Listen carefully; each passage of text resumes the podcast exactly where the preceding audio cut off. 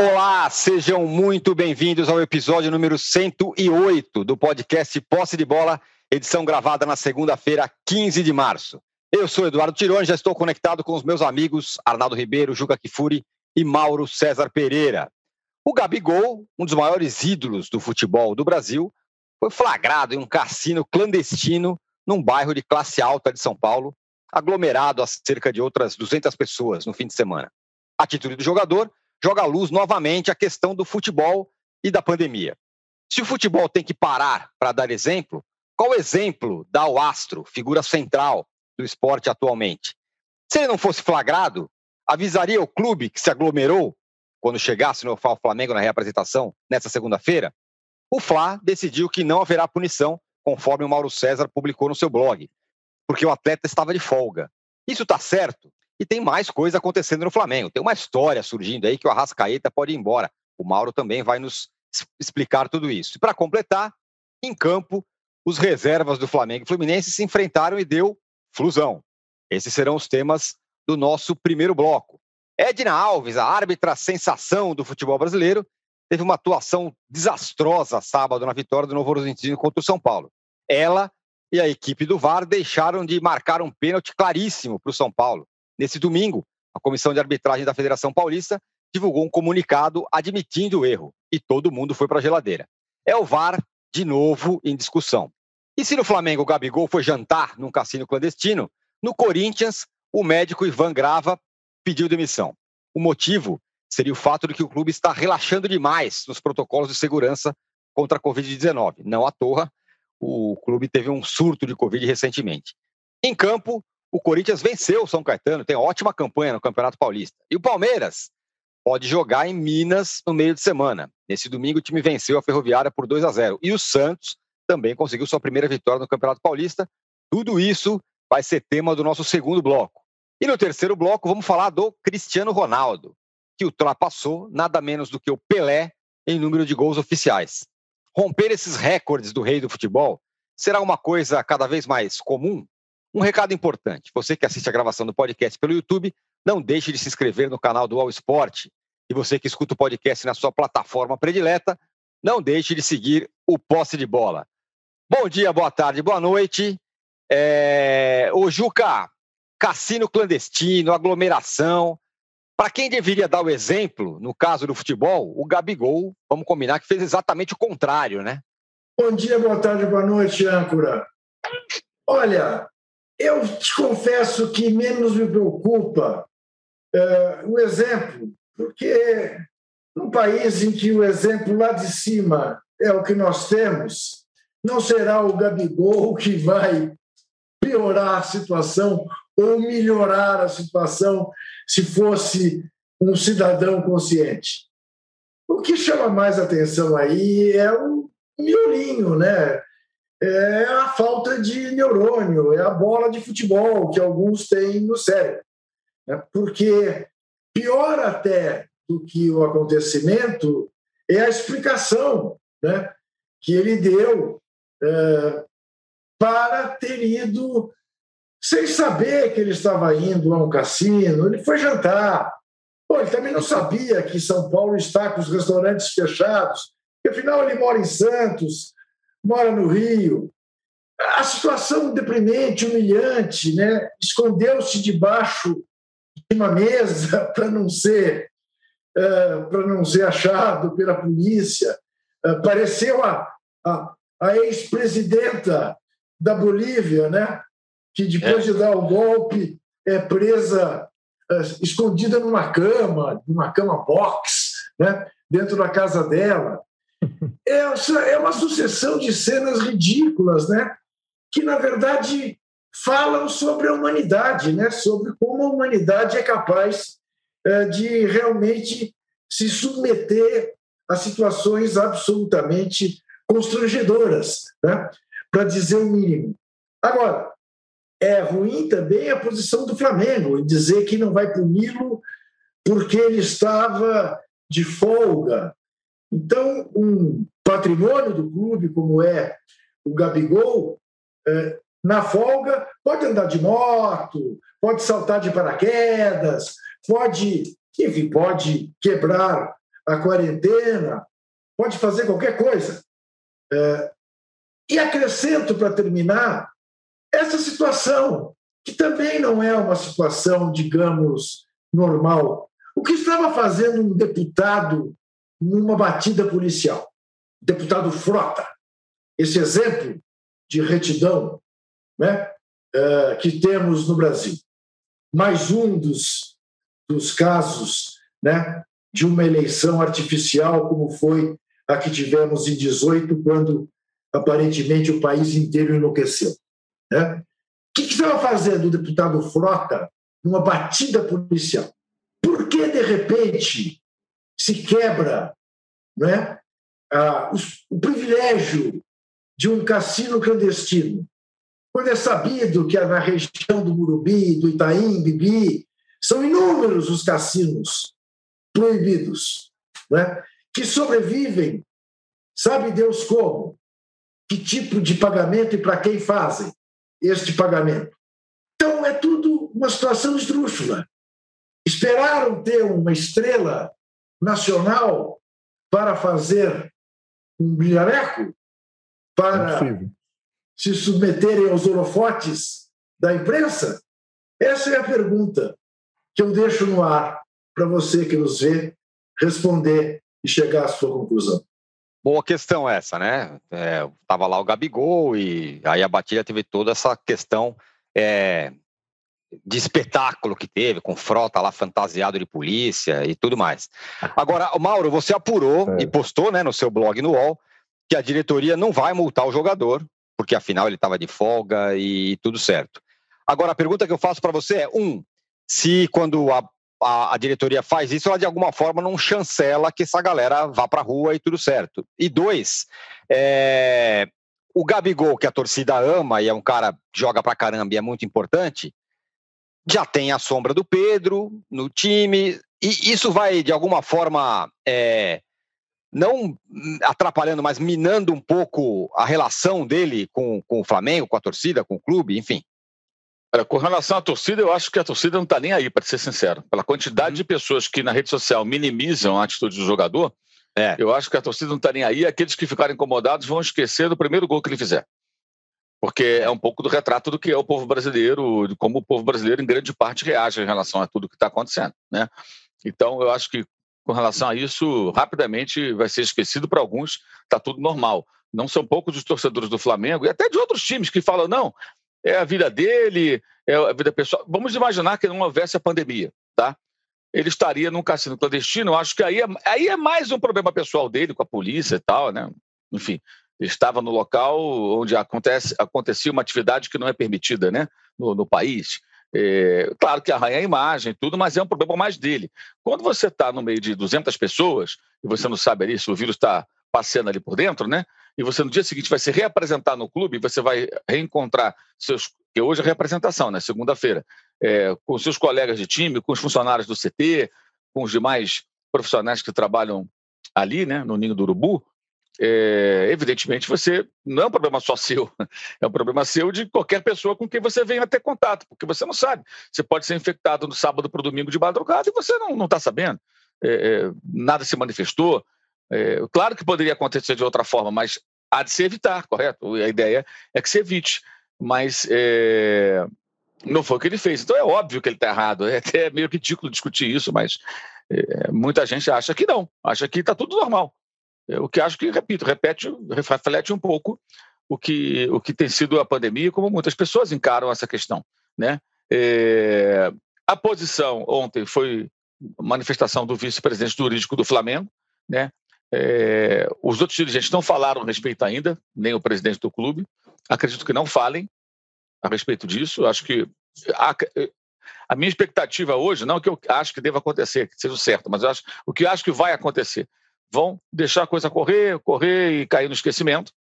É, não acho que o Flamengo vai fazer alguma coisa, mas acho que o Flamengo deveria, até ontem, eu fui ouvir o, o João Henrique Minazo, gravei até um vídeo lá para o meu canal falando sobre isso, ele que é advogado especializado nessa área. Ele falava, depende do contrato. Se o contrato prevê punição, clube pode punir. Por quê? Porque você envolve a imagem do jogador, consequentemente, consequentemente do clube. O jogador recebe direito de imagem, ou seja, o clube paga a parte da remuneração é, a título de direito de imagem, né? Se isso é feito é, com o objetivo A, B ou C, é outra questão. O fato é que você paga direito de imagem. E a imagem fica, evidentemente, comprometida quando o jogador é detido né, nessa situação é, é, no meio da pandemia. É óbvio que fica. Né? Como, se, como reagem os patrocinadores do clube, que também mesclam a imagem do jogador e os símbolos do Flamengo? É evidente que isso não é bom. É claro que isso não é bom. É claro que isso interessa ao Flamengo, pô. Como que não? Mas não acredito que façam nada. Eu acho que vão deixar meio que cair no esquecimento, talvez pela postura que parte da presidência com relação a tudo isso que está acontecendo no mundo já há pouco mais de um ano, né? E também porque não vão querer comprar essa briga. Mas acho que vai ser uma bananice se não fizerem nada, né? Tanto falavam do outro presidente e tal, é, da outra gestão, criticavam falta de pulso. Eu acho que vai ser, se não fizerem nada, vai ser uma demonstração de falta de pulso. O jogador tem sim que ser chamado. Se vai aplicar multa ou não, que eu falei, aí eu não sei, porque eu não conheço os termos do contrato, depende de o que diz o contrato e uma análise por advogados. Cabe uma multa, cabe uma punição, é outra questão. Mas no mínimo, no mínimo, ele tem que ser chamado a atenção e isso tem que ser colocado publicamente, deveria ser. Porque é óbvio que ele está errado, é evidente que ele está errado, e essa questão dele ter ido para lá, se a polícia não aparece lá, o deputado não aparece lá, né? É, o que, que acontece? Ele vai para casa como se nada tivesse acontecido e, e não vai, ele ia dizer para as pessoas: Olha, eu estive num cassino. Que, que outros lugares ele foi? Que a gente pode até imaginar com a aglomeração de pessoas durante todo esse período. Ele está preocupado com os demais em virar, de repente, um agente retransmissor é, do vírus? Ou ele não está nem aí? E o mais, é, até, é, é, até meio constrangedor também, na entrevista dele ao Eric Faria lá na, na, na Globo, ele fala: ah, eu só queria jantar com meus amigos, mas os restaurantes em São Paulo são todos fechados, né? Então não tinha como jantar. Aí foram para casa lá de, de, apostas, lá para lá pro, pro, pro cassino para jantar. Quer dizer, é pior ainda, a desculpa é ruim. Ele, ele deveria assumir que errou e tentar tirar alguma lição disso. Mas acho que isso reflete também o mundo em que vivem os jogadores de futebol. Muitos deles, né? Eu posso tudo, eu faço tudo, e, e, vamos em frente. E os clubes muitas vezes são omissos ou reféns.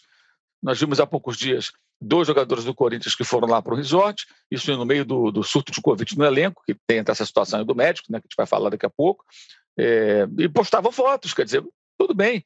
Os do Palmeiras, depois chegaram na Copa do Brasil, se espalharam pelo mundo, foram para o México, foram para outros países, foram para Fortaleza. Claro que é a vida pessoal do jogador, mas nesse contexto, é a conduta mais adequada? É isso que os clubes é, é, pedem ou sugerem aos seus, aos seus profissionais? Olha, vocês estão de férias, viajem bastante, peguem aviões, de preferência para longos trajetos, ou eles pedem que os jogadores procurem se preservar para que eles não fiquem infectados e, consequentemente, não, não, não, não um dois deles aí para transmitir para os demais, já que a temporada vai recomeçar. Então, assim, eles, muitos deles vivem realmente como se, sabe, nada. Isso também acontecia durante, durante a quarentena. Foram cerca de 100 dias sem futebol e a gente ouvia várias histórias. Jogador com barco, jogador passeando aqui e ali, para lá e para cá. Teve jogador que fez maratona de bicicleta, teve jogador que se exibiu na praia com bicicleta ali e tal. Isso quando apareceu, fora quando ninguém estava vendo. E aí, quando voltaram, voltou ao futebol, não eram poucos que tinham sido infectados, que estavam infectados ou tinham tido contato com o vírus antes. Uma quantidade enorme. Fizeram a quarentena? Vocês acham que fizeram? Parece que muitos não fizeram. Alguns sim, podemos generalizar, outros não. Então, acho que é um pouco também do que é o retrato do jogador de futebol no Brasil, o jogador que vira estrela, né? São personagens mimados que não podem ser contrariados, cercados em geral. Não é só o Neymar. O Neymar talvez simbolize isso mais do que qualquer outro, né? Mas cercado de parças, que são pessoas que passam o tempo todo dizendo para eles que eles estão certos, que eles podem tudo, que eles têm que fazer o que eles têm vontade, que eles são jovens e eles têm todo o direito e isso vai atropelando qualquer situação. Né? Qualquer situação. E o Flamengo deveria sim, evidentemente, chamar o jogador. Repito, punição, não, aí depende do contrato, não, tenho condições de falar a respeito, né? mas no mínimo manifestar é, é, a sua insatisfação com esse comportamento, com essa conduta, e não fingir que nada aconteceu. Né? Como, estão, como vão sentir os colegas dele que eventualmente tenham ficado bonitinhos em casa nesse período? Né? Vamos imaginar que alguns jogadores do Flamengo ficaram esse período ali descansando e tudo, mas evitando aglomeração, ficando ali com a família. Um dia o cara sai, dá uma voltinha de carro ali para ver a, a, praia, volta para casa, fica ali na casa dele, ali com os familiares dele ali e tal. O cara ficou, tu fez tudo quando manda o figurino, né? Fez nada, não fez nada fora do que foi recomendado, ou que em tese deve ter sido recomendado. Existem os, tais protocolos. Como é que o cara se sente depois dessa notícia, de toda essa confusão? Cara, tô aqui tantos dias aqui na minha, o outro tá lá no bingo, não sei aonde, vai para lá, vai para cá. Porra, que adianta, cara, ficar aqui? De repente, tudo que eu estou fazendo não adianta nada. É, como se sentem? Ninguém pensa nisso, ninguém no Flamengo vai fazer nada, ninguém vai, vai decidir nada. Né? E, claro, sempre com respaldo de parte da torcida. Né? E acho que aí são todas as torcidas, porque é, é, é, o, é o, povo brasileiro, em parte, né? Em parte, que acha que está tudo normal, está tudo bem, eles podem fazer o que eles quiserem. E que o Gabriel não fez nada demais, que é a vida dele. É um, um festival de distorções absurda. Ô, Mauro, e, e tem, tem uma curiosidade, além de todos esses casos que você citou, né? o Vampeta, no fim de semana, para comemorar o aniversário, promoveu uma pelada no interior da Bahia, que também Isso. foi interrompida né, pela polícia, porque estava causando aglomeração, evidentemente, uma pelada. Né? É, e tem um aspecto que é curioso, né? que ao mesmo tempo que a gente fica assim embasbacado e aplaude a sucessão de meninos da vila né, que fazem sucesso no futebol, é impressionante como é. são cabecinhas ruins, né? É, do Robinho ao Diego, passando pelo Neymar, o Gabigol. Teve um outro que tipo, até sumiu jogando no Corinthians, um centroavante. Quem? André? André. André, isso. isso. isso. André Balado. Jogou no Atlético e no Corinthians, não foi isso? É, no Grêmio. Jogou, jogou no Grêmio. Grêmio Vasco. Isso. Né? É impressionante, né? Como, ao mesmo tempo que revela jogadores talentosíssimos, parece que tem alguma coisa na água ali que afeta o cérebro. Não é possível. Não é possível. É, é isso, né, Arnaldo? É esse clima é, tão permissivo com jogadores da base, esses caras podem tudo tal, vão fazendo essas coisas. Deve ter 200 mil é, gabigols espalhados por aí de outros clubes também, aglomerando. Queria que você falasse disso, Arnaldo, e também do jogo, né? Teve Fla-Flu e o Fluminense ganhou. É, até no campo a coisa não foi boa para o Flamengo nesse final de semana, na estreia do, do Roger. O Fluminense com mais jogadores, um pouco mais jogadores é, titulares ou é, do time que pode ser o titular em campo, venceu o Flamengo é, digamos, fechando esse final de semana ruim para o Flamengo em todos os aspectos. O, o Juca e o Mauro tocaram em vários pontos importantes em relação ao, ao Gabigol. Eu acho que não tem vários Gabigols, né? tem um Gabigol. E o Gabigol, ele é, fazendo a comparação da água da Vila Belmiro, ele é o Neymar do futebol brasileiro, para o bem e para o mal. Né? Ele é o melhor jogador do campeonato, é, foi, é, é um dos melhores jogadores, é o melhor jogador do Brasil em atividade tem essa química, inclusive com os torcedores mais jovens, uh, quando tinha público, então isso era muito evidente. E também tem a, a, digamos, a, a ideia de que pode fazer o que quiser, porque é um baita ídolo e tudo mais. Então, é, de fato, ele no Brasil, ele é o Neymar, não por acaso, é, talvez ele se espelhe no Neymar, enfim. E aí é para o bem e para o mal. No campo é para o bem, fora de campo é para o mal. É, e assim, a gente até no campo elogiou os últimos as últimas semanas dele de brasileiro, controlando os nervos para não tomar cartão, aquela coisa toda, né, tal, finalizando o campeonato, ajudando o Flamengo e tudo mais. É, e é incrível como é, esses caras que conseguem ter essa ascendência monstruosa sobre as pessoas, sobre os jovens, sobretudo, eles não conseguem ter a noção do que eles podem representar, influenciar pelo lado bom, tal. De fato, não, não vem nada de dali como exemplo e tudo mais. Em relação à diretoria do Flamengo e a sua postura para com o episódio, para com o Gabigol, é, recomendo a leitura do blog do André Rocha, nosso companheiro do UOL, sobre a relação do episódio Gabigol no Cassino com o negacionismo que a diretoria do Flamengo é, desempenha desde o início da pandemia, em relação a tudo que envolve a pandemia. Talvez a única chegada, a única, o único sermão, a única atitude de pulso, como o Mauro falou, da diretoria do Flamengo nesse período todo de pandemia foi demitir o cara que fotografou a galera sem máscara naquele avião voltando para o Brasil. Não sei se vocês lembram né, da assessoria Sim. de comunicação. Aí, aí é fácil. Aí você manda quem tirou a foto da galera sem máscara colada naquele avião que voltava é, do jogo da Libertadores, naquele primeiro surto envolvendo o grande time de futebol é, no futebol brasileiro. Então, isso não surpreende, levando em consideração quem comanda o Flamengo e quem comanda o Brasil.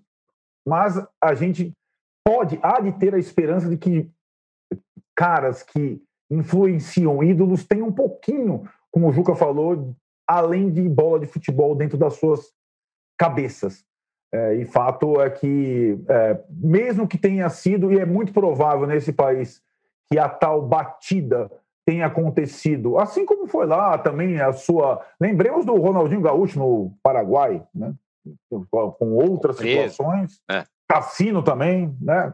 Galera não tem. Quando não. é, é difícil, porque, é, de fato, o jogador de futebol no Brasil, ele está normalmente em campo, está fazendo outras coisas e tudo mais, e, e abre a discussão sobre, sim, o papel do jogador de futebol durante esse período. Eu, é, para mim, sendo bem sincero com vocês, eu acho que o exemplo que o futebol brasileiro, os atletas e os comandantes deveriam seguir era aquele primeiro exemplo da NBA lá atrás, que é, entre aspas, uma bolha real, um sacrifício em função do torneio, dos times e do evento. Então, ó, galera, desculpe, mas esse ano, ó, férias não, é, praia não, cassino não, balada não, porque nós temos aqui um papel. E os caras da NBA não só fizeram isso, como conseguiram, mesmo lá, organizar movimentos sociais, vidas negras importam e tudo mais. Isso é um exemplo. LeBron James, a galera toda. Jogador de futebol no Brasil, lamentavelmente, não é exemplo para nada. Lamentavelmente mesmo. Eu, eu, lamento sinceramente.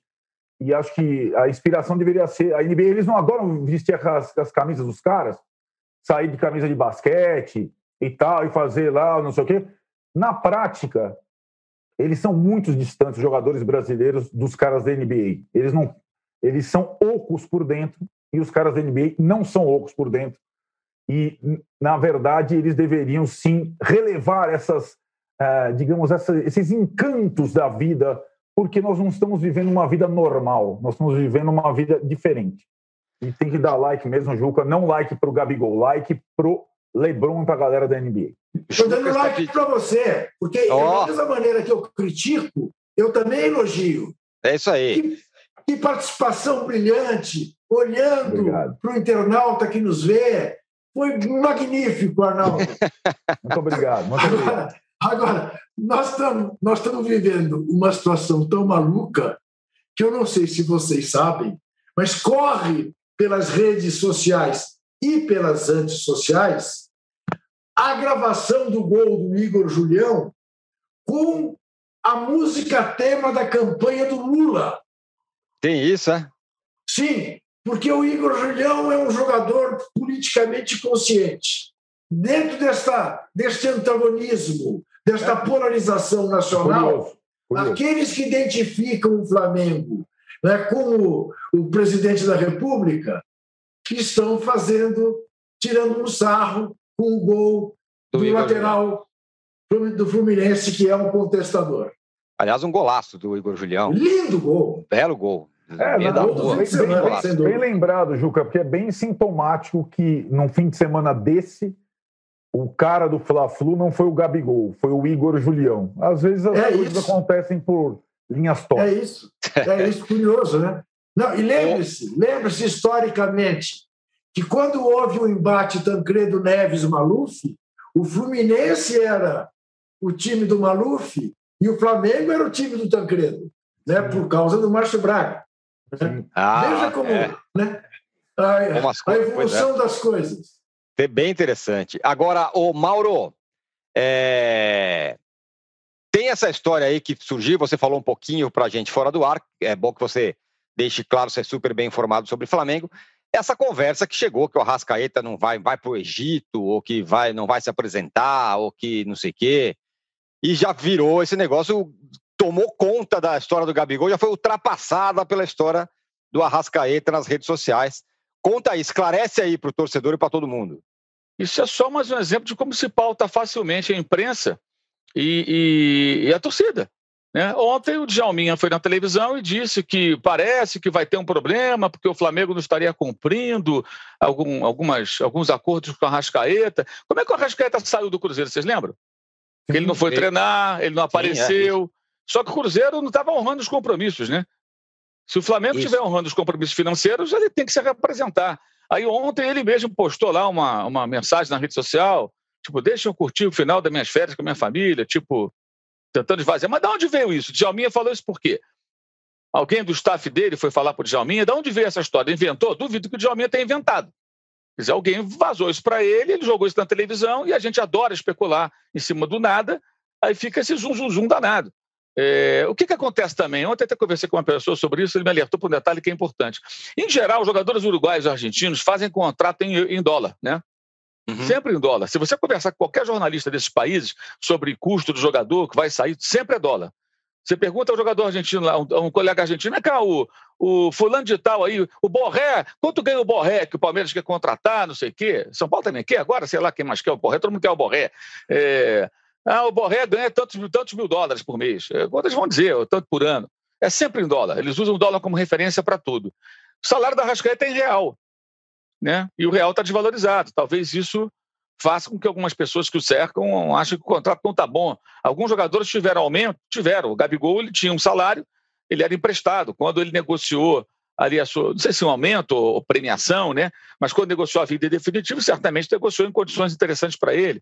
Foi antes da pandemia, né? Foi antes da tem isso, tem isso também. É, o mesmo aconteceu com o Bruno Henrique. O Bruno Henrique brilhou em 2019 e o Flamengo aumentou a multa rescisória e aumentou o salário, porque ele era barato. É, teria ido embora já, se fosse o caso. Isso também foi antes da pandemia.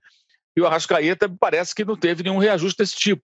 É, aí, coincidência ou não, surge essa história. O Flamengo ontem emitiu uma nota dizendo que o jogador voltaria na terça porque ele foi liberado porque não tinha voo para ele voltar para o Brasil, é, porque são poucos voos e tudo mais. Eu tive cuidado até de verificar se fazia sentido, de fato, é, pelo menos no momento que a nota foi emitida, já ontem à noite, se ele voltasse hoje, ele voltando hoje, na verdade, volta hoje, né, para treinar amanhã, é, voos normais, assim que ele alugasse um jatinho ele, ele vai ficar viajando boa parte do dia, ele vai chegar já no período da tarde do Rio de Janeiro. Se ele pegar um avião agora, se estiver no aeroporto agora, ele vai fazer conexão em São Paulo e vai chegar no Rio de Janeiro já mais tarde. Então o treino já acabou. Mas, enfim, eu acho que esse assunto só vai merecer ser explorado no momento que, de fato, se estabelecer algo, né? Por enquanto que tenha vaza... um vazamento de um rumor que cria uma celeuma e serve sempre para colocar o jogador como vítima. Lembra da história do Diego Alves? eu falei aqui, mesma coisa, sempre achei que o Flamengo tinha que renovar o contrato do goleiro, porque ele ainda é importante, mas nunca deve renovar contrato de jogador nenhum acima daquilo que o clube tem como suas condições de pagamento. Senão, assim, assim que a vaca começa a ir para o brejo. Pode ser quem for, pode ser quem for. Acabaram que chegaram depois de um acordo, só que ele não está jogando porque tem, tem, tem se lesionado muito. Então, parece que é uma história que se repete. O jogador fala, não, tem nada com isso, mas de onde vem? De onde vem essa história? Né? Mas como se dá uma importância muito grande a boato e rumor na imprensa esportiva, né? eu prefiro esperar a coisa acontecer. Se ele não aparecer para treinar, opa, aí temos uma notícia. Agora, se ele aparecer para treinar internamente, ele, seu agente, alguém estiver insatisfeito, quiser cobrar alguma coisa, resolve lá dentro. No dia que ele não treinar ou não jogar, aí a coisa muda. Agora, ele está recebendo o salário dele, está tudo certo, ele pode estar insatisfeito, querer ganhar mais, é o direito de qualquer um, né? Querer ganhar mais, reivindicar uma condição melhor de trabalho, um salário maior, premiação, todo mundo tem o direito de reivindicar o que quiser. Aí o, contra, o contratante vai pagar se achar que deve, deve pagar, o empregador, né? É, aí uma outra discussão. Tem um contrato em vigor. Né? Aí começam vários boatos, teria proposta não sei da onde. Vai, qual a proposta? Igual a do Everton Ribeiro, que os caras queriam levar preço de liquidação lá, os caras dos Emirados Árabes. Tem isso também. Aí o torcedor acha, não, que teve. Agora mesmo, essa semana, quando houve essa possibilidade de Natan ser negociado com o Red Bull Bragantino, e deverá ser, o, muito torcedor do Flamengo questionou o Léo Pereira. Por que, que não vende o Léo Pereira? Por que, que não mandou ele para a Turquia? Porque a proposta do time turco lá, o Besiktas, era pagar zero ao Flamengo. Zero. Zero. Um zero bem redondo. Ah, não, assuma aqui o salário do jogador. Peraí, você paga 6 milhões e 300 mil euros para um zagueiro. Aí você cede para um time lá na Turquia e ele não te paga nem um centavo. Zero. Só para pagar uhum. o salário. Porque que, se fizer isso, aí é para dar pau na gestão. Agora, se tivesse uma proposta legal por ele, seria razoável questionar. Né? Até porque o torcedor acha que tudo é muito fácil, né? Você contrata, manda embora. Ontem eles queriam que demitisse o Michael, 7 milhões e meio de euros. Ah, manda embora. É. É, não, não serve, joga nada. Não, você tem que tentar recuperar o jogador, cara. Não tem jeito. O negócio já foi fechado. Aí ele não vale isso. É óbvio que ele não vale isso, está na cara. Agora, tem a digitada de Jorge Jesus aí também, né? Todos dois, Léo Pereira e Michael. Mas o, uhum. as viúvas do Jesus não falam isso. Ele que pediu. Queria porque queria. Aí os técnicos que sucederam que tem que se virar com o Michael e com o Léo Pereira. Eu acho até que é um bom zagueiro. Acho até que pode se recuperar. O Michael é um caso mais grave, porque é um jogador de 25 anos recém-completados, que ele não teve base, é um jogador que é, é confuso, que sem espaço para jogar em velocidade, ele parece que não consegue mesmo, mesmo render. Como é que eles vão se virar com isso, eu não sei. Mas tem um conjunto de erros aí, da diretoria que comprou e também do técnico que foi embora e deixou o jogador lá. Queria porque queria. Né? Foi até um duelo com o Corinthians, o Corinthians queria contratar e tal, o Flamengo foi com tudo e contratou. Negócios pré-pandemia, também é sempre bom frisar que era um outro momento. Acho que se fosse durante a pandemia, esse negócio não aconteceria, obviamente, porque o dinheiro passou a rarear.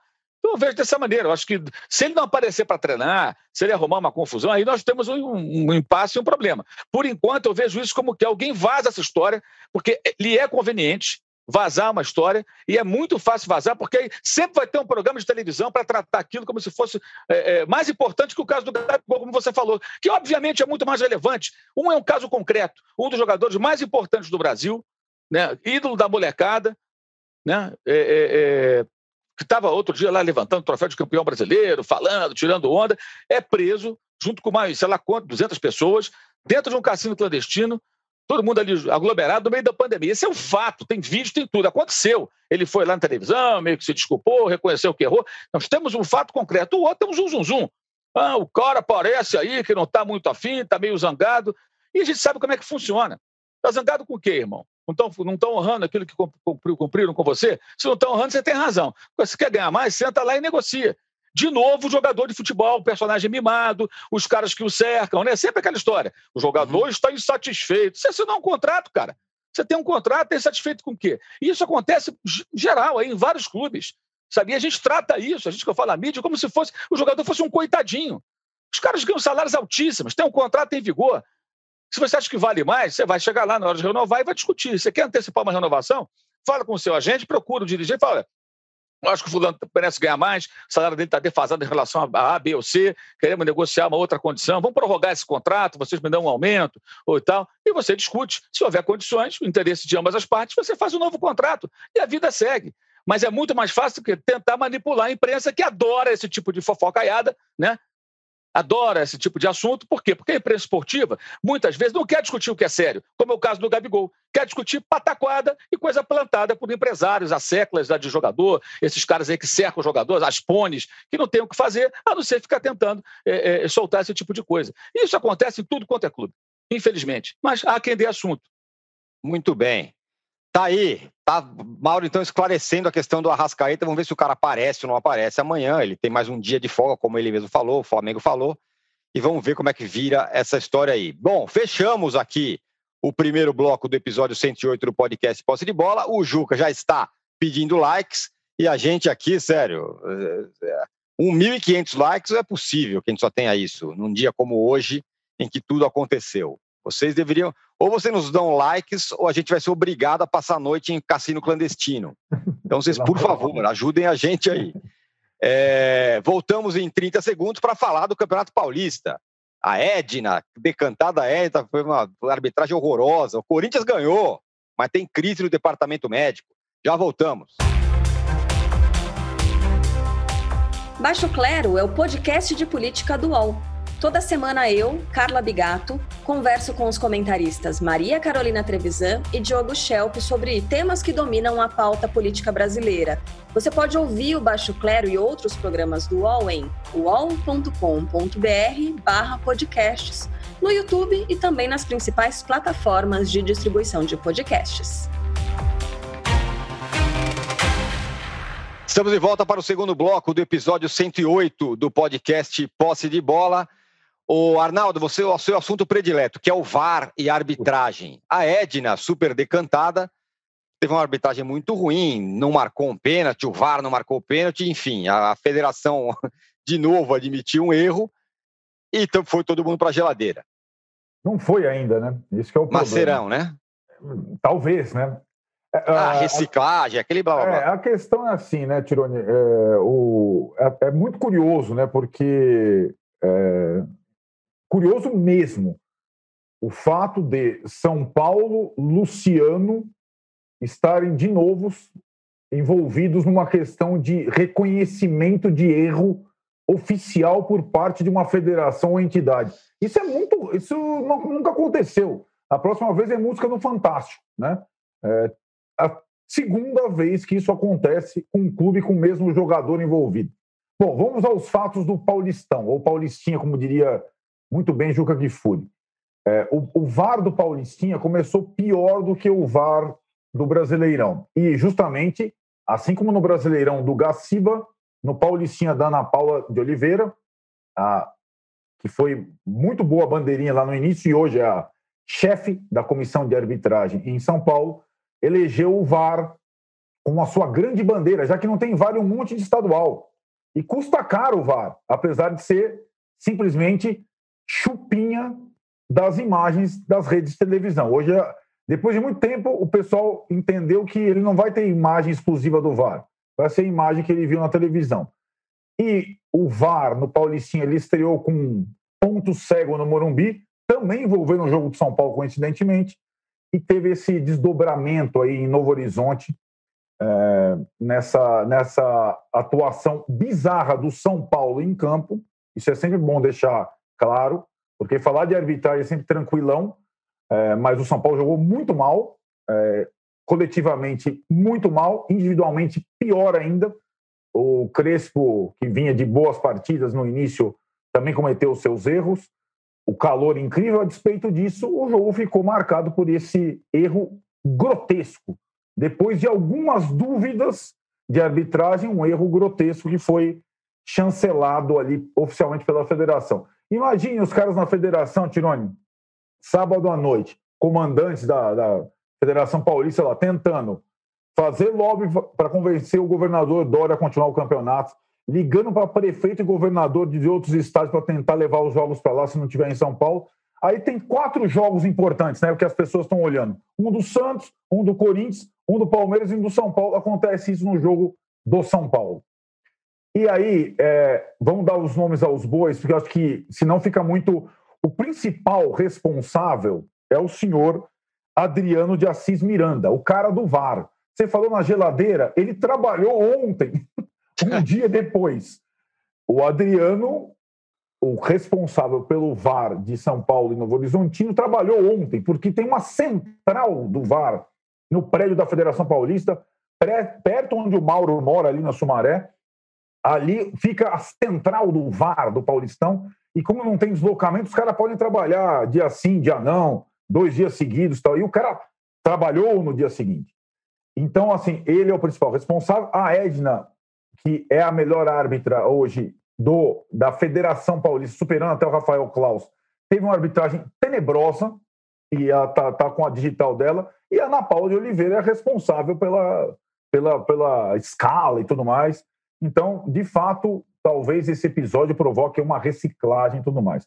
Em relação ao São Paulo, é curioso, como eu falei, ser o segundo caso, um curto espaço de tempo envolvendo um reconhecimento de erro Sendo que o São Paulo ainda teve um terceiro caso estranho, foi aquele do erro de direito que a gente conversa lá em Fortaleza, São Paulo e Ceará, em que o jogo foi recomeçado com 2 a 1 um com o São Paulo, e o São Paulo não quis entrar na, na no STJD para remarcar o, o jogo, o que eu achei correto, o Juca achou correto, o Mauro achou correto, você achou correto, mas de qualquer forma é estranho também. Aconteceu, aconteceram três coisas bizarras envolvendo o São Paulo nesse, nesse recorte de futebol da pandemia envolvendo a arbitragem.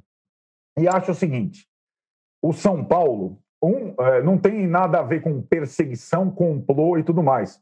Dois episódios ocorreram na gestão anterior, esse episódio agora do Paulista ocorreu na gestão atual. O que eu digo é o seguinte: é, não é questão de. Eu não acredito nisso, talvez o Juca acredite, ele está até se movimentando. Sal grosso, mal olhado, sapo enterrado, é, não sei o que, não sei o que lá. Eu acho o seguinte: o Juca também conhece bem essas histórias.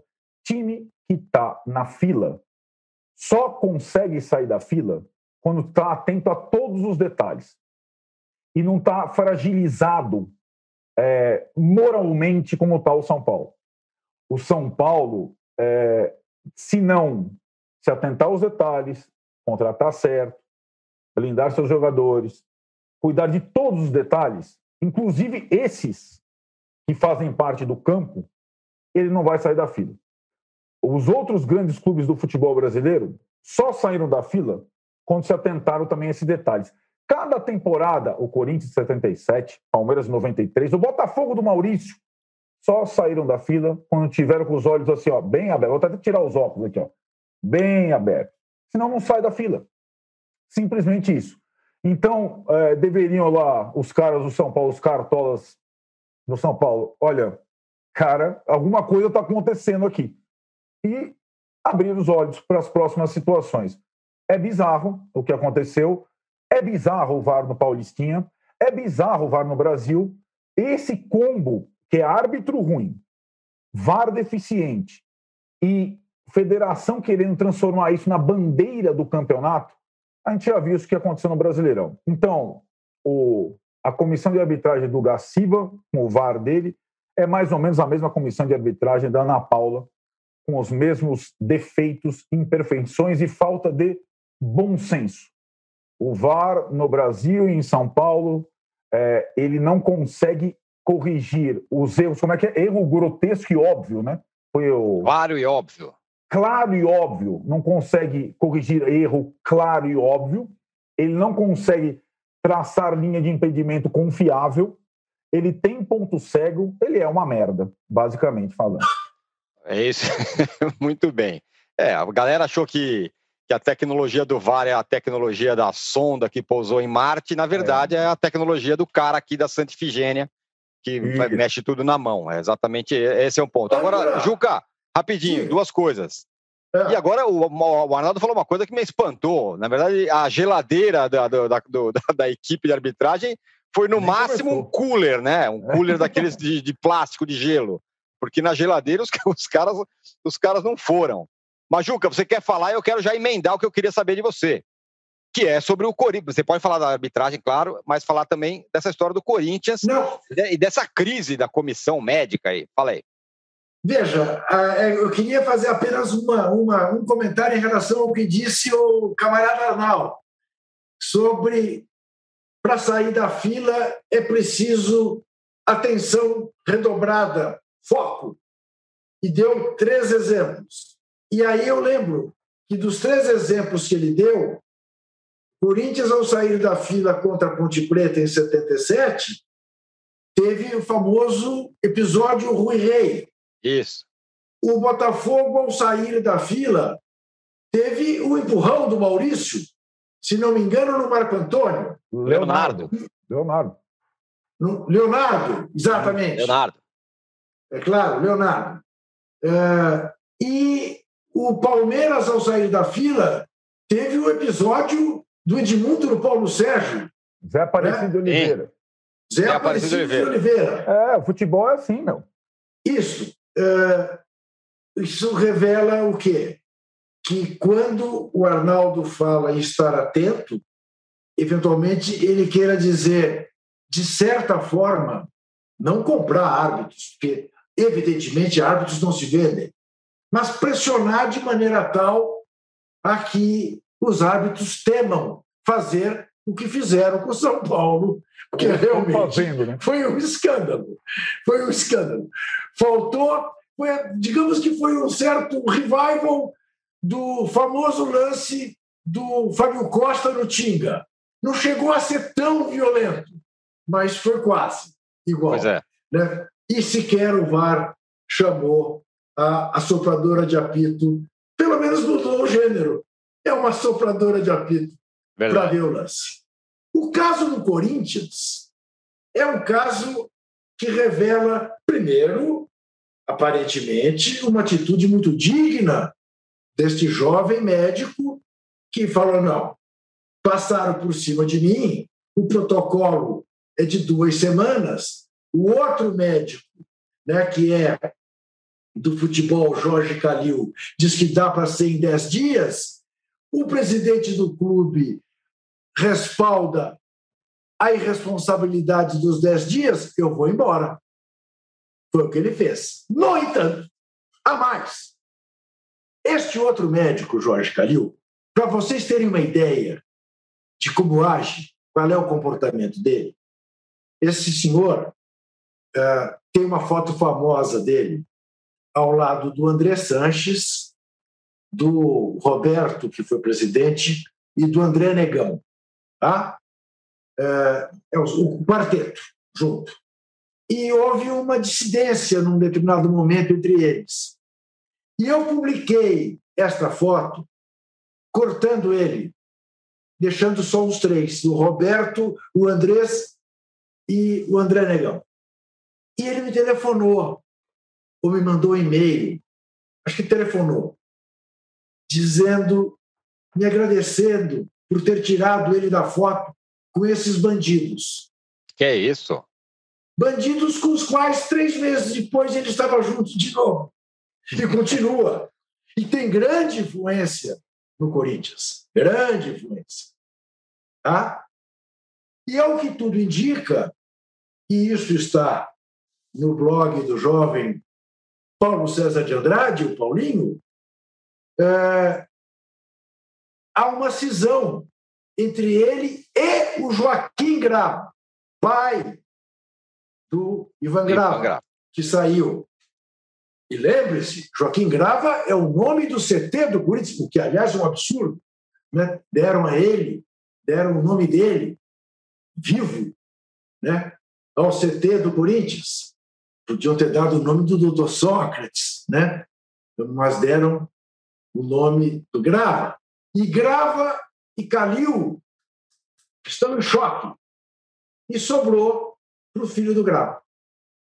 Esta é a situação do Corinthians, que, diga-se de passagem, disputando o campeonato que lhe cabe, ganhou seu sexto ponto. Ganhou da Ponte Preta, ganhou do São Caetano. No campeonato que não lhe cabe, ganhou dois pontos. Contra Bragantino e Palmeiras. Está fazendo uma campanha brilhante no Paulistinha, com oito pontos ganhos né, de 12 disputados. Jogando um futebolzinho desse tamanho. O jogo de ontem foi uma tristeza. Verdade, que se dá o desconto.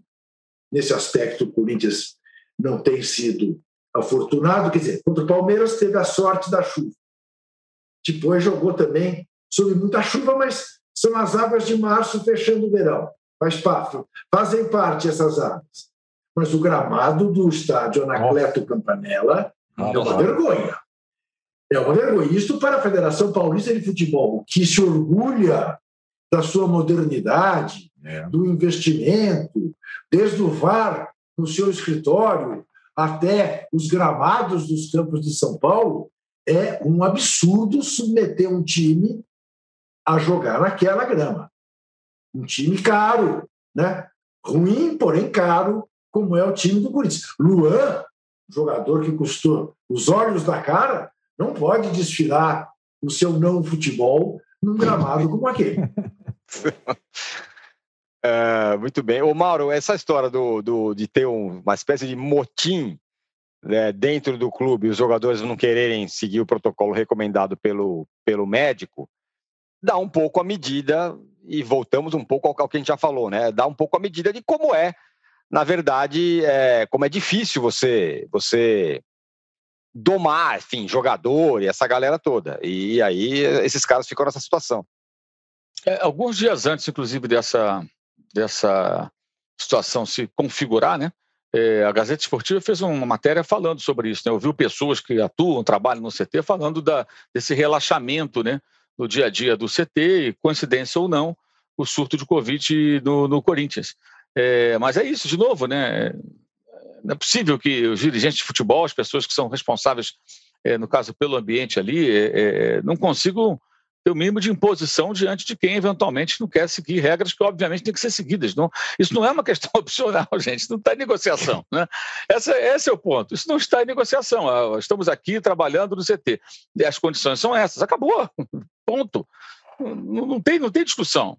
Pois é. é. Se nem assim se consegue estabelecer um, um, um digamos assim, uma rotina minimamente é, criteriosa, razoável, imagine né, no, no, no mundo sem pandemia.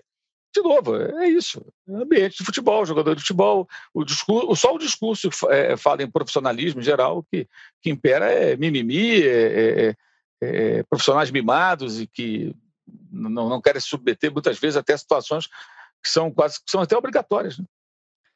E o, Arnaldo, e agora passando para o Palmeiras, que é o único time que joga nesse meio de semana, pode jogar fora do estado de São Paulo, já que em São Paulo o futebol parou. É, e o Santos também venceu, né? Vamos lá, por partes, vamos lá. Nesse meio de semana, o, o está rolando nessa segunda-feira mais uma rodada de negociação entre o governo do estado, a Federação Paulista e, clubes, e os clubes sobre a continuidade do Campeonato Paulista, ou em São Paulo ou em outro lugar. Teremos novidade ao longo do dia, novidades. É, você falou, vamos considerar que o campeonato pare, mas o Corinthians vai jogar no meio de semana contra o Salgueiro pela Copa do Brasil. O Santos vai jogar no meio de semana contra o Deportivo Lara pela Libertadores, disputando uma vaga que está apertada. Ganhou só de 2 a 1 um na ida. E o Palmeiras, mesmo que o campeonato pare, é provável que ele jogue o seu jogo atrasado para não ficar defasado contra o São Bento na quarta-feira, no Independência em Belo Horizonte, já que o prefeito de Belo Horizonte, Alexandre Calil, ex-presidente do Atlético, é, deu, digamos, um sinal positivo para isso. Então, é provável que no meio de semana joguem Santos pela Libertadores, Corinthians pela Copa do Brasil, Palmeiras, jogo atrasado do Paulista contra o São Bento. Depois, ficariam aí a ver as três rodadas que estariam contempladas na fase emergencial de São Paulo estariam suspensas. Aí, né, Tirone, uma coisa. Uma, uma coisa é você fazer um jogo eventual atrasado numa cidade. Outra coisa é você fazer 24 partidas. Três rodadas, 24 partidas, me parece surreal. A partida do Palmeiras atrasada é possível que aconteça. Como aconteceria uma partida, como vai acontecer a partida do Corinthians contra o Salgueiro, por exemplo. Então, esse é o cenário. O Palmeiras, a gente falava da questão do São Paulo ali. O Palmeiras, dos grandes de São Paulo, é aquele que há algum tempo, há alguns anos, vem pisando no Paulistinha, com declarações, é, atitudes, etc. Desde que, desde aquele jogo final de campeonato no Allianz Parque, que o Corinthians ganhou do Palmeiras, etc. e tal. Desde então, o Palmeiras vem desdenhando do Paulista, mesmo quando ganha. Nessa edição, na prática, ele, ele digamos, revezou o time, está revezando o time no campeonato. Agora está atuando com o seu time reserva, com o técnico reserva, o Abel Ferreira está em Portugal. Sabe-se lá quando ele volta, no mínimo 14 dias em Portugal. Os jogadores titulares, em tese, voltam essa semana, vai começar o trabalho, sem o técnico. E o Palmeiras com o time B, que é mais forte que quase todos os times A do Paulistão, vai também ganhando seus jogos. É, se ganhar esse jogo atrasado contra o São Bento, já tem a melhor campanha do Paulistinha com o time reserva. Com os meninos, com o Lucas Lima, com o Gustavo Scarpa. O time do Palmeiras B é suficientemente forte para jogar o Paulistinha de igual para igual com os outros e sem esse interesse. Vale lembrar que nesse campeonato, no derby contra o Corinthians, o Palmeiras jogou sob protesto e nem nas suas redes sociais anunciou o jogo. Não tinha jogo na rede social do Palmeiras. Então, o Palmeiras, se a federação ainda comprar briga com o São Paulo, acaba o campeonato, porque o Palmeiras já está tocando de lado. Mesmo assim, eu acredito que o jogo atrasado vai acontecer, Tironi, nessa, nesse meio de semana. Depois, os outros 24 é uma outra conversa. É, um, é, é uma grande interrogação. Você apenas, esquece, você apenas esqueceu de mencionar que o Santos vai jogar contra o Deportivo Lara da Venezuela no Equador. Sim. Isso, está tendo. Porque, porque time brasileiro. Time brasileiro. Não, não, é o brasileiro não pode entrar na Venezuela. Não, é. não o, o Grêmio vai jogar, né? O Grêmio, em vez de jogar no Peru, vai, vai jogar, jogar, no Equador. Equador. É isso. isso. O, em vez de jogar em Cusco, vai jogar isso. no Equador. O em Santos vai jogar isso. na Venezuela. Exato. Mas, está mas... É isso, está acontecendo isso. Tem fronteiras, fronteiras sul-americanas fechadas para brasileiros. Isso, exato. Exatamente. Por causa da Covid. Uhum. Ou seja, vai rolar essa reunião e vamos saber aí o que, que vai ficar definido com relação ao futebol em São Isso é Paulo. É parecido com a Europa, né? Os ingleses não Isso. podem entrar na Alemanha, foram jogar em Budapeste. Exatamente. E tudo mais. Exatamente. Exatamente. Eu, eu fico pensando, Mauro, se não é possível para solucionar o que preocupa o Arnaldo, pegar esses 24 jogos e levar para Disney. Com o lá, Fazer a bolha lá da NBA. Olha lá, Mel. Opa! É uma ideia, hein? Não é? Ué, eles não jogam Florida aí, Cup lá, essas coisas. Aí, aí, o Paulistão, aí o Paulistão vai virar a Copa Mickey. é, é, isso. Ah, é o governador isso. também não vai para os Estados Unidos de vez em quando? Vai, vai, vai. vai, leva vai, todo mundo. Leva vai. lá 24 jogos. Lá. É isso aí. Leva a galera, exatamente. Viaja, dá entrevista. É isso aí. Muito bem. Fechamos o segundo bloco do episódio 108 do podcast Posse de Bola. A gente volta em 30 segundos para falar de Cristiano Ronaldo. Superou o Pelé em número de gols oficiais marcados. Já voltamos. Enquanto na rua o comércio tem hora para fechar, na internet ele continua sempre aberto. E agora você pode abrir o seu negócio ou levá-lo para a internet com toda a facilidade, experiência e segurança do UOL. Chegou o UOL Meu Negócio. Com ele, você tem o criador de sites e a loja virtual para começar a crescer na internet. Faça como milhares de clientes. Acesse agora mesmo uol.com.br barra meu negócio e leve o seu negócio para a internet. UOL Meu Negócio, apoiador oficial do seu sonho. Estamos de volta para o terceiro bloco do episódio 108 do podcast Posse de Bola. Juca, o Cristiano Ronaldo, enfim, bateu o recorde do Pelé em gols marcados em jogos oficiais. São 770 contra 767 do rei do futebol, se eu não me engano. Será que no futuro o trono do Pelé de rei do futebol estará ameaçado? Ou é um então, pouco mais? âncora, veja, essa coisa é meio inevitável, né? À medida que as gerações vão passando. O que é o Frederich para nós? O Leônidas da Silva, o Domingos da Guia, são jogadores sobre os quais a gente leu, a gente nunca viu, alguns ouviram do pai, como no meu caso, vocês têm isso, né? Lendas, Os né, pais de vocês não viram esses jogadores em campo, né? e viram lendas cada vez mais distantes e não entram nas seleções de todos os tempos uh, que diferentes gerações de jornalistas vão fazendo, porque vão desaparecendo. É claro que no caso daqueles, já como Pelé, né, que tem ampla documentação e filmes e tudo, é mais difícil que desapareçam. Né? É, mas, de toda maneira, as imagens vão se esmaecendo com o tempo.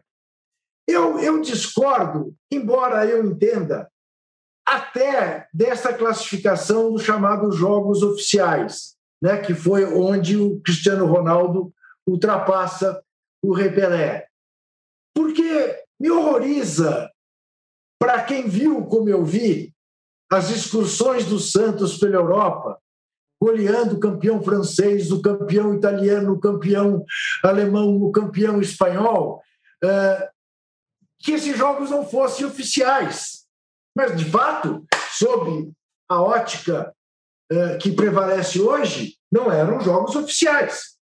Né? Mas é um pouco o pecado do anacronismo, de você olhar para ontem com as estruturas, com os olhares de hoje. Era outra época, era outro futebol. Dizer que, por exemplo, Campeonato Paulista era uma moleza é um absurdo. É um absurdo. Agora, só quem viu sabe que o time da Ferroviária de Araraquara, nos anos 60, era um time incomparavelmente melhor do que esse da Ferroviária, eh, eh, que perdeu para o Palmeiras no fim de semana. Né? E o Pelé brilhava contra esses times. Ah, mas era a Ferroviária, o Botafogo de Ribeirão Preto, o Comercial de Ribeirão Preto. Quem são esses times no panorama internacional? Não são nada. Né? Mas aí eu te pergunto, E o que é o Getafe? O que é, enfim, o que, o que são alguns clubes uh, nos quais o Cristiano Ronaldo cansou de fazer gol em jogos oficiais. Então eu não gosto, eu não gosto de considerar que de fato houve quebra de recorde, embora eu tenha que admitir que sob os critérios que estão em vigor é isso. Mas honestamente, eh, a âncora para mim não muda rigorosamente nada. Eu quero ver alguém fazer quase 1.300 gols como viu o Pelé fazer. Eu estou de acordo, quero deixar claro, porque é a mesma coisa em relação aos, aos títulos de campeão brasileiro. Eu vou reiterar sempre, e vou sempre usar o argumento do Celso Zelt, que para mim é perfeito. D. Pedro I era o homem mais poderoso do Brasil quando imperador do Brasil.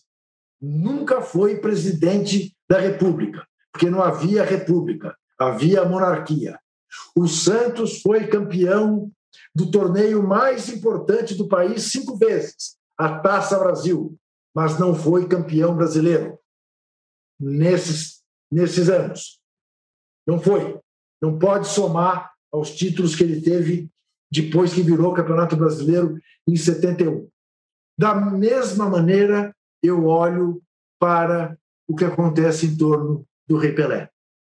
Eu não Pelé não foi campeão brasileiro, de fato. Não precisou.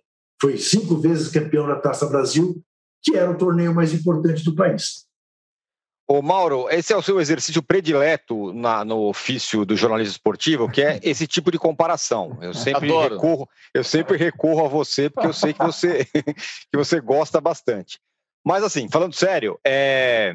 e, não, não quero nem sério. não, quero, não quero nem comparar, mas, é, considerando que o esporte hoje, os times jogam muito mais, os jogadores são muito mais bem, bem preparados. É, a quebra desse tipo de recorde, talvez daqui para frente vai ser algo que seja mais ou menos comum, não comum, mas que não vai ser um, um feito absolutamente extraordinário diante da, da, de como é o futebol hoje, de, de todos os recursos que o futebol tem e tal. Eu acho que não, acho que poucos jogadores vão conseguir feitos desse tipo, né? Porque o cara tem que ser extraordinário para isso, né? Para usar uma palavra que você acabou de, de dizer. É, e o Cristiano Ronaldo é um jogador extraordinário, né? Uhum. Por isso ele consegue é, se colocar nesse nível. O Cristiano Ronaldo ele consegue é, duelar com o Messi há muitos anos, né? Quem é o melhor, quem foi o melhor, não só naquele prêmio chato da FIFA, mas nas discussões, né? Quem é melhor, quem você quer do seu time e tal. É, por quê? Porque ele se supera, né? O Messi joga muito mais bola que o Cristiano Ronaldo. Mas o Cristiano Ronaldo é tão obstinado, tão dedicado, ele é tão workaholic, né? Que ele, ele vai além do que se imaginava. É sempre bom lembrar o seguinte: quando ele chega no Manchester United, ele chega apresentado junto com o Kleberson.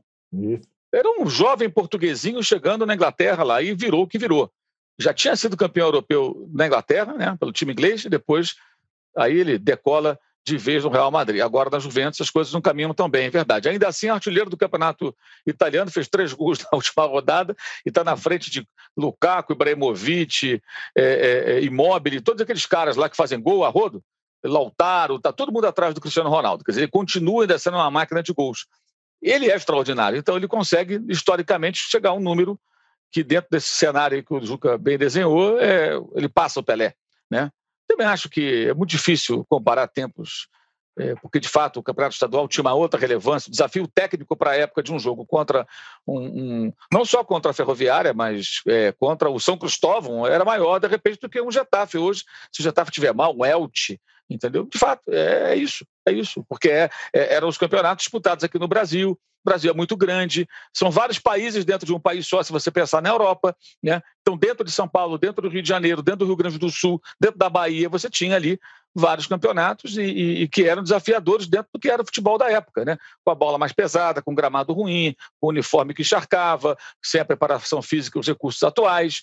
O Pelé, por exemplo, por que, que o Pelé, assim, para mim a melhor tese, não sei de quem é, mas a melhor tese do Pelé para mim, de que ele é o 10, é justamente porque ele não é 10 em tudo, ele era 9 ou 9,5 em tudo fazia tudo bem, então ele era nota 10. Não era o melhor cabeceador, não era o que lançava melhor, não era o que chutava melhor, mas ele fazia tudo muito próximo dos melhores. Então ele era o 10, porque ele, a, a média final era 10, porque ele tirava quase 10 em tudo. Então, Pelé ele era bom em todos os fundamentos. Atleticamente, o cara para lá de privilegiado. Vamos imaginar é, tudo que está à disposição do Cristiano hoje e transfere para o Pelé. Se o Pelé tivesse é, as condições né, de se preparar como o Cristiano se prepara é, no, no, no, mundo atual. É, provavelmente ele seria ainda mais espetacular, né? que seria mais forte, mais rápido, mais ágil, é, é, desenvolveria ainda mais é, a sua, as suas capacidades naturais, digamos assim, e seria um atleta e um jogador de futebol mais espetacular. Então, não tem que desmerecer porque era um jogo com o time, time do interior, ou campeonato estadual, acho que cada um ao seu tempo mas o Cristiano Ronaldo ele é extraordinário. E eu acho que só os que forem extraordinários vão conseguir ficar aí nessa, né, nessa faixa. Não é para qualquer um. Mesmo com toda a evolução, não é qualquer um que vai chegar até lá. O Cristiano Ronaldo ele é um jogador, já está na história do futebol. Ele é um jogador já histórico. E sobre os jogadores do passado, o Juca lembrou bem, né? Por exemplo, meu avô falava do Frenderrache para mim, falava do Leônidas. Mas você só a minha lembrança é essa, do meu avô me contando. E quantas vezes meu avô pôde ver esses jogadores em ação? Nessa época, só podia ver se você fosse no estádio. Você vê na televisão, vê na internet, tem, tem, tem vídeo, tem YouTube, tem tudo. Você vai, ah, quero ver os gols do fulano. Vai lá, você vê na hora, tá? Tá sua mão, no seu celular. E não era assim. Então, havia muito também da imaginação, né? É, uhum. Pelos relatos que vinham de um para outro, a gente ia construindo ali aquela a ideia de como era aquele jogador. Registro mesmo, ver como jogava, pouca gente via, né? Porque você tinha que estar no estádio para ver. Evidentemente, a maioria das pessoas não tinha como estar no estádio para ver. O, o Leônidas jogava no Rio de Janeiro. Quem podia? Quem estava no Rio? O cara ia de São Paulo, de Minas, para ver. Ah, o Leônidas veio jogar em São Paulo, a mesma coisa. As pessoas que estavam ali, né? É, é, a não ser aquele gol do Pelé lá da Rua Javari, que tinha 350 mil pessoas na Rua Javari. Aquele gol todo mundo viu. Exato, todo mundo, todas as pessoas vivas e mortas estavam lá naquele dia. Arnaldo, agora está falando sobre esses super jogadores. A geração do Cristiano Ronaldo, o Messi já está é, caminhando para a sua fase final, mas vão aparecendo outros caras aí. O, acho que o maior exemplo é o Haaland, Holland, do, do, do Borussia Dortmund, né? Que é um super jogador, já tem uma cacetada de gols, já tem números extraordinários vindo por aí. É, então, eu, o Haaland, não é Holland, não, é Haaland. Holland. Eu colocaria ele. É, eu colocaria ele, ele mesmo eu colocaria ele e o Mbappé, né? É. Que são jogadores. Eu acho que o Mbappé tecnicamente é melhor, mas eles são jogadores, parecem robôs, né? De tão fortes e técnicos ao mesmo tempo, né? Eles têm mais semelhança àquilo que é, o Ronaldo Fenômeno foi naquele início, sendo que o Ronaldo Fenômeno era, além além de tudo, tinha uma técnica mais apurada. Em relação ao Mbappé, uma outra vantagem porque a gente fica nessa situação de comparações. Também acho muito difícil, desagradável. O Juca falou, o Mauro falou, mas o Mbappé, de fato, naquele tempo lá atrás do Pelé e de outros, do Maradona, em que o título mundial pela seleção tinha um peso, o Mbappé já tem. O Messi não tem, não terá, acho. O Cristiano Ronaldo não tem, não terá. O Mbappé já tem. E ainda tem uma coisa louca para uma carreira absurda. Pra... O Haaland também não vai ter, eu acho mas o Mbappé já tem. Só sobre o Cristiano Ronaldo e o Pelé, para mim, pode parecer uma heresia. Eu não vi o Pelé jogar, só vi em fita. Nunca vi no estádio, uma das grandes frustrações que eu tenho. Para mim, o jogador de futebol que mais se assemelha ao que eu vi em fita ao Pelé é o Cristiano Ronaldo. Pelo aquilo que o Mauro falou. Ele faz e ele trabalha para fazer tudo da melhor forma e ele é fisicamente privilegiado. O Pelé foi considerado, não, não entendia quando foi eleito o atleta do século. Eu não conseguiria comparar futebol aos outros esportes, mas é o atleta do século. Talvez o Cristiano Ronaldo seja o atleta do outro século, pelo que ele consegue fazer, pelo esforço também. O Maradona é diferente do Pelé completamente. O Messi está mais para Maradona. O Cristiano Ronaldo está mais para Pelé guardando, evidentemente, meus caros, as proporções, mas como atleta. E outra, ele consegue lidar com isso nessa era da, dos superstars, da fama. Ele era o cara que ficava olhando para o telão. telão e a galera falava achando que ele ia se perder naquilo lá. Não se perdeu, não. não. E aí, Tirone, entre a geração do Cristiano Ronaldo e Messi, que espero que ainda tenha um pouquinho mais, porque eles ainda têm que dar, eles ainda têm apetite. Por incrível, o Messi está para mudar de clube aí, sei lá, né? Como o Cristiano Ronaldo fez, ele saiu do Real Madrid para jogar para a Juventus. Eu acho que ele ainda tem o que, o que dar. Entre essa geração dos dois e a do Mbappé e a do Haaland, tem um vácuo que era para ser preenchido pelo Neymar. Não foi, porque ele não quis. Porque ele não. Ele, se o Neymar tivesse um 18 avos do esforço do Cristiano Ronaldo e da dedicação à profissão de jogador de futebol, talvez ele tivesse aí nesse patamar. Ele não, a gente nem cita, a gente pula de Messi, Cristiano Ronaldo para Mbappé e Haaland, perceberam? Não é Holland, não, Haaland. e não cita o Neymar, né? Que é o cara que estaria entre essas idades, né? O mais talentoso para estar entre essas idades, mas a gente não cita. Ele não está nem para lá, nem para cá. Interessante. Eu, bom, bom ponto. Eu apenas para, apenas para pontuar, eu cito o mestre Armando Nogueira, para todos aqueles que estão vendo o crepúsculo, como diria Fiore Gilhote, das carreiras do CR7 e de Lionel Messi. Deus castiga quem o craque fustiga. Eu não daria por encerradas as carreiras dos dois em hipótese alguma. Eu quero ver ainda. Muito bem. Eu também acho que ainda tem, tem lenha para queimar, mas é, imagino que seja mais para o fim, mas tem lenha para queimar. Bom, é isso. Fechamos aqui o, o episódio 108 do podcast Posse de Bola. O pessoal aqui na, na, na no chat está falando que é Haaland. Eu ouvi dizer que é Holland. Mas, enfim, é, discussão para, para o próximo Posse de Bola. Nós voltamos na sexta-feira. Valeu, Juca. Valeu, Mauro. Valeu, Arnaldo. Obrigado para todo mundo que esteve com a gente. Obrigado, pessoal do backstage aqui. Voltamos sexta-feira. Tchau. Você pode ouvir este e outros podcasts do UOL em uol.com.br podcasts. Posse de Bola tem pauta e edição de Arnaldo Ribeiro e Eduardo Tironi, produção de Rubens Lisboa, edição de áudio de João Pedro Pinheiro e coordenação de Juliana Carpanês.